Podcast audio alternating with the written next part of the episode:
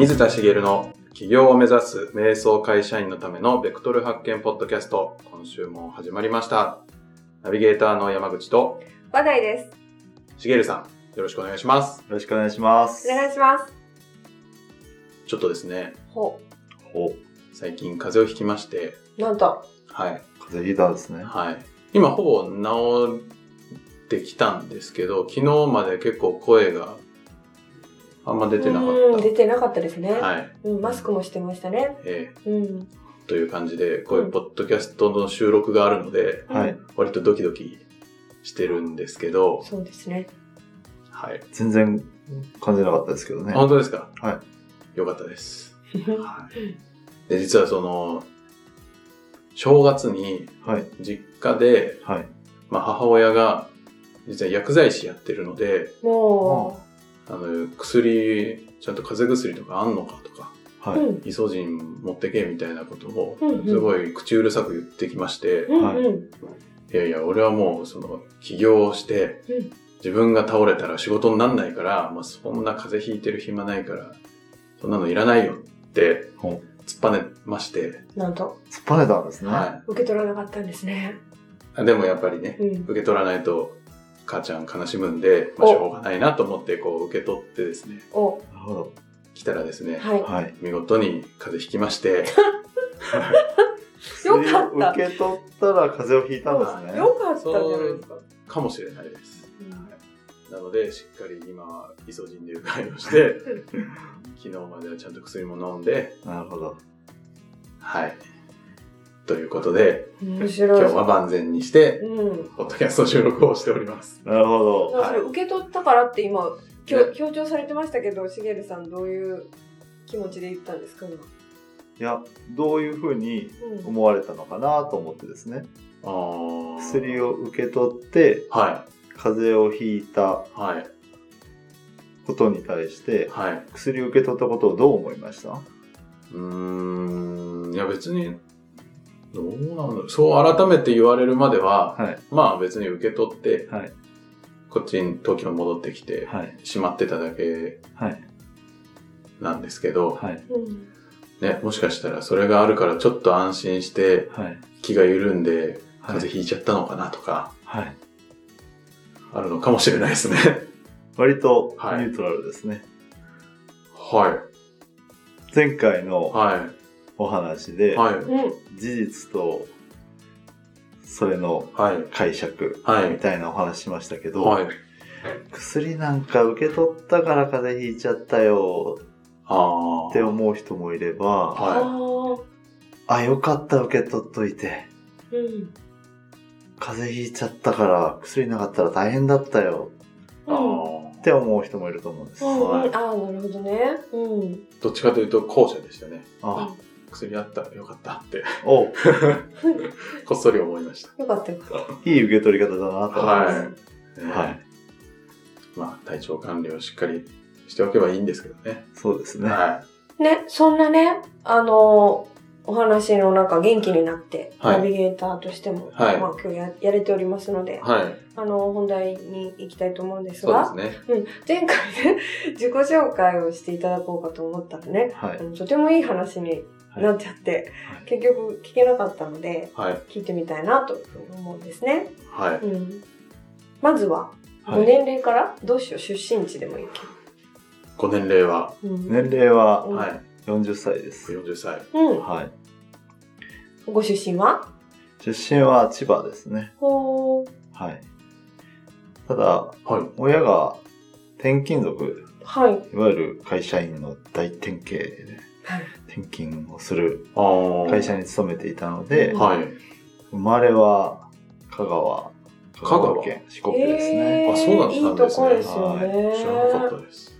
で、その後引っ越しをして、はいうん福岡、北九州にまたいいとこですね。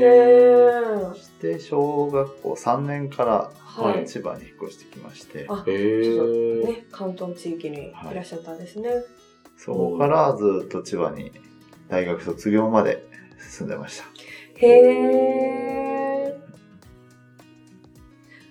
今は東京に住んでいるんでしたか？そうですね。あ、そうなんですね。今は東京で、うんうんうん。はい。はい。学生時代はどんなことをされてたんですか？学生時代はですね、はいあえっと、結構スポーツが好きで、はい。うん昔からいろんなスポーツをやってきまして、はい。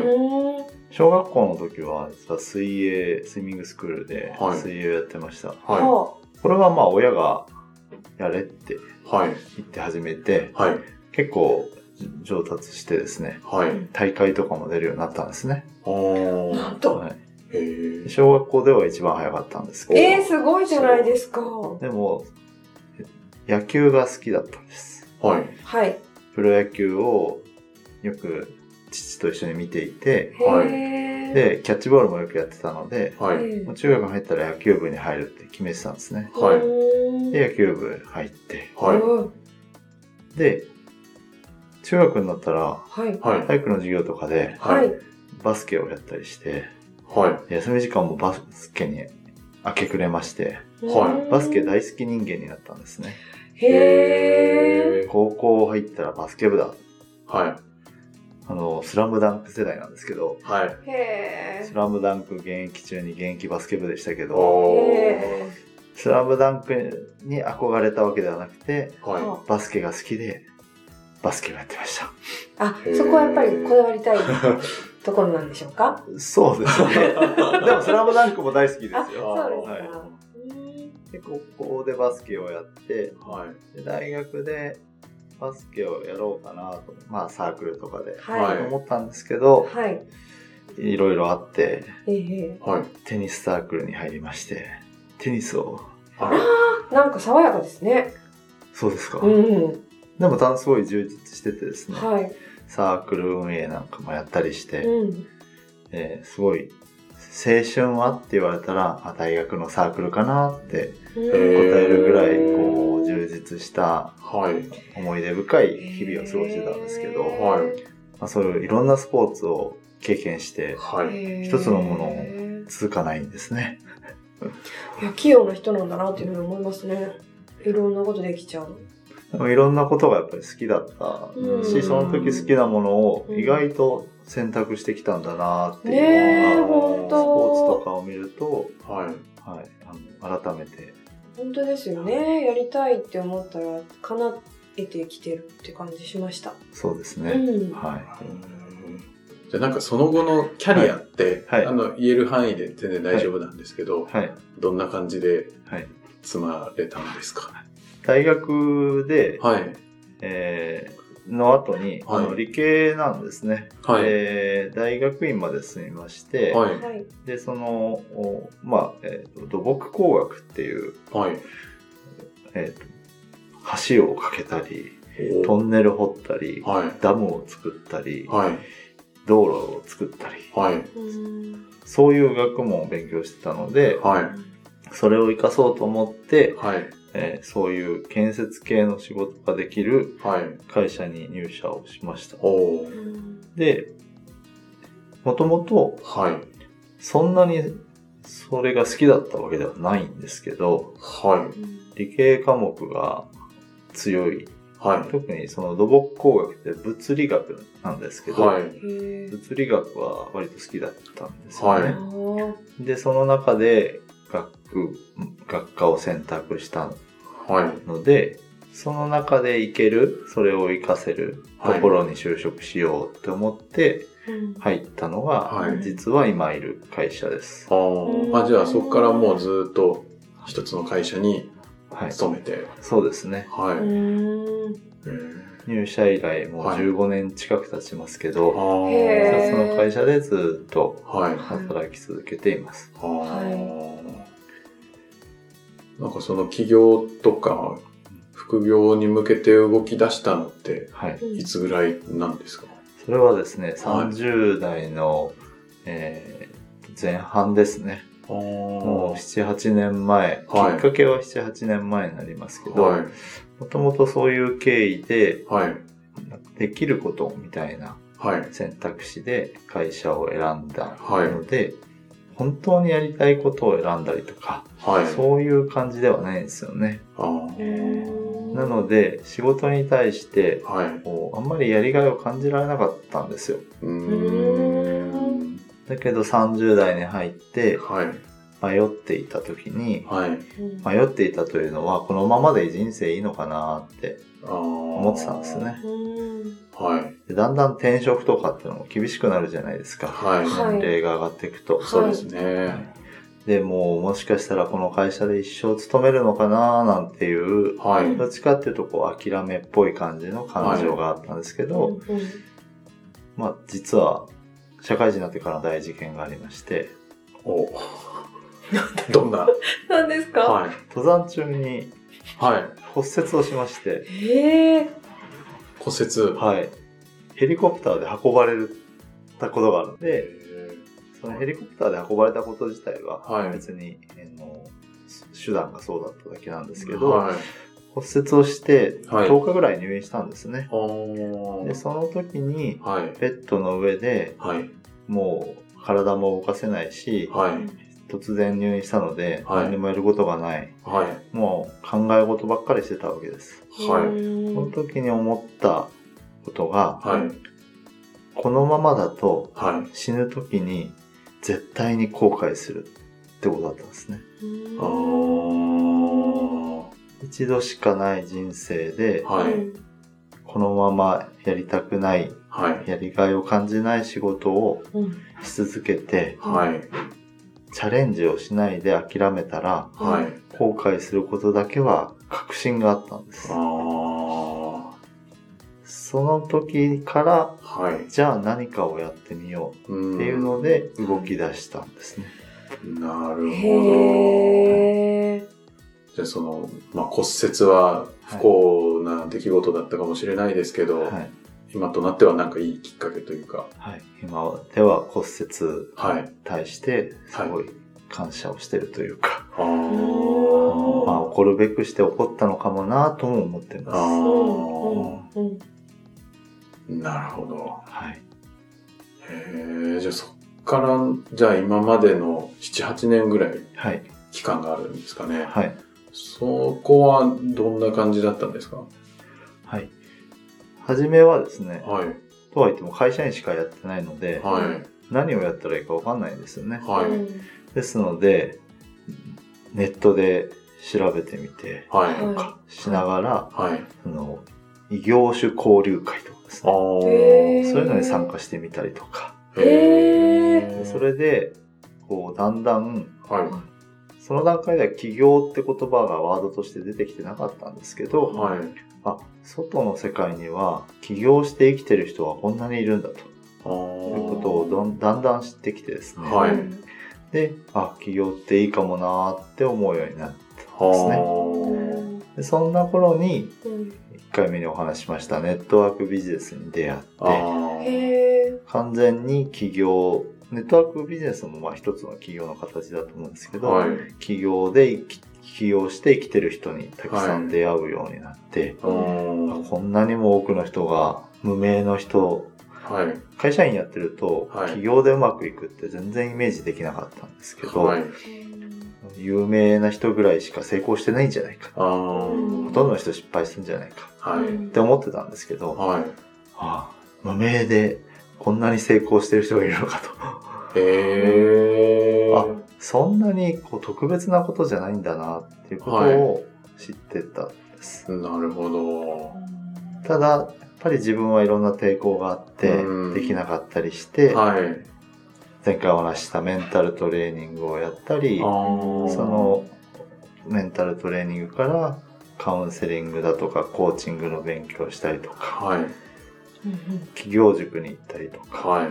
まあ、そんな中でアウトドアビジネスをやってみようと思ったりとか、はい。へ他にも自分はもともとすごく人見知りで、はいえー恋愛ってものもあんまりこう積極的じゃなかったんですけどそこから結構恋愛に対してはい前向きに取り組めた過去があったので。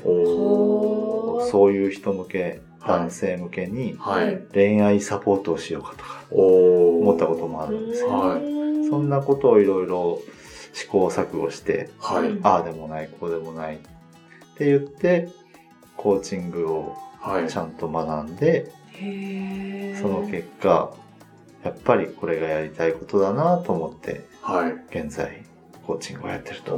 へー。なるほどなそうだったんですね。コーチングのどんなところがうん。楽しいんですか？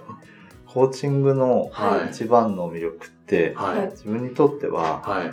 目の前ではい。人が何かに気づきを得たり、はい。変化する瞬間を見れるんですよ。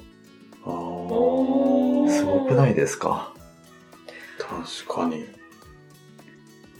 立ち会えちゃいますもんね。そうなんです。うん。その人の人生が変わる瞬間を目の当たりにできたりする。はい。でそれがすごい自分にとっても喜びで、はい。へすすごい魅力的な仕事だなと思ってるんですけど、自分の中ではい。そのコーチングが向いてるなと思うところとしては、は。はいい。人の話をはい聞。くことがはい。できるなと思うんですね。そうですねうんうん。でも、聞くって、なんか失礼ながら、普通の聞くとは違うんですか？やっぱりコーチは。そうですね。はい。コーチの仕事はほとんど聞くことなんですね、実は。はいうんまあ、コミュニケーションがはい。すごくできる人って世の中いっぱいいると思うんですけど、はい。その中のコミュニケーションができるって自分で言ってる人の一部には、はい。おしゃべりが得意な人がいるんですね。はい。つまり、面白おかしく話ができたりとかはいうんっていう人がいるんですけど、はい話すことってはい。自分から相手に対して、うんはい。えーこう情報を発信するというか、はいうんっていう方向ですよね。はい。コーチングは逆なんですね。はい。コーチがはい。話をいっぱいするんではなくて、クライアントさんが基本的には話をするんですね。うーん。その話をいかに引き出すかはい。がコーチの仕事なので、はい。私は、こう、出てきた情報がはい。断片的だったら、はい。その周りがどうなってるのかを知りたくなるんで、そその質。問をどんどんしていくんです。うん。へその知りたくなるというのはもうなんか勝手にそうですね。好きだからという感じなんですか？そういう思考になるので、へそうやって質問をしていくと、はい。どんどん相手の方が話してくれるので、自分の性質、資質はい。にコーチングってとっても合ってるなと思うんですね。はい。もう一つは、はい。もう論理的に考えるのがはい。割と好きはいな。ので、こう、話をされることをはい。聞いてる側として客観的に捉えて、論理的にこう、整理をしていくはい。質問を投げかけていくんです。おそうすると、相手の中で、はい。クライアントさんの中ではい。情報が整理されて、はい。頭がスッキリしたり、はい。明確に答えが出てきたりとうか、ん。するってことが起こるんですね。なるほなので、ど。はい。その、立ち会える、その瞬間に立ち会えるっていう自分の好きだって思えるものと、はい。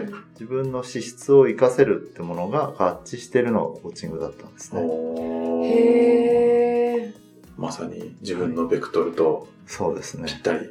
そうです。へーめちゃめちゃいい感じじゃないですか。うん、いい感じ。そうなんですよ。実際にそのコーチを正式に始めたというか、はい。あの、クライアントさんを持つようになったのは、どのぐらい前かな。まさにね、2年前ぐらい、はそうなんですね。山口さんがい。はい。継続してうん。うん。くださった頃はい。に、初めてのうん。クライアントさんはいができて、うん。初めて継続してくれたのははい山口さんですからね。そうだったんですね。はいへうんー。単発ではい受けていただいた方はその前に結構な数いらっしゃいますけど、はいはい。そもそもその当時は、あの、継続してはい。コーチングをしていくっていう提案すらしていなかったので、山口さんも山口さんから言われたからやったんですよね。そうでしたっけ？またやってくれませんかって言われて、やるようになったんですよね。ちょっとあんまり記。憶が あれですけど。あれ。はい。それぐらい前ってことですね。へーじゃあ今後ははい。もうバリバリとはい。コーチングをされていって、はい。人の変化を見ながらはい。自分の特性を生かしてて、はい。そんな感じなんですかね。そうですね。ねはい。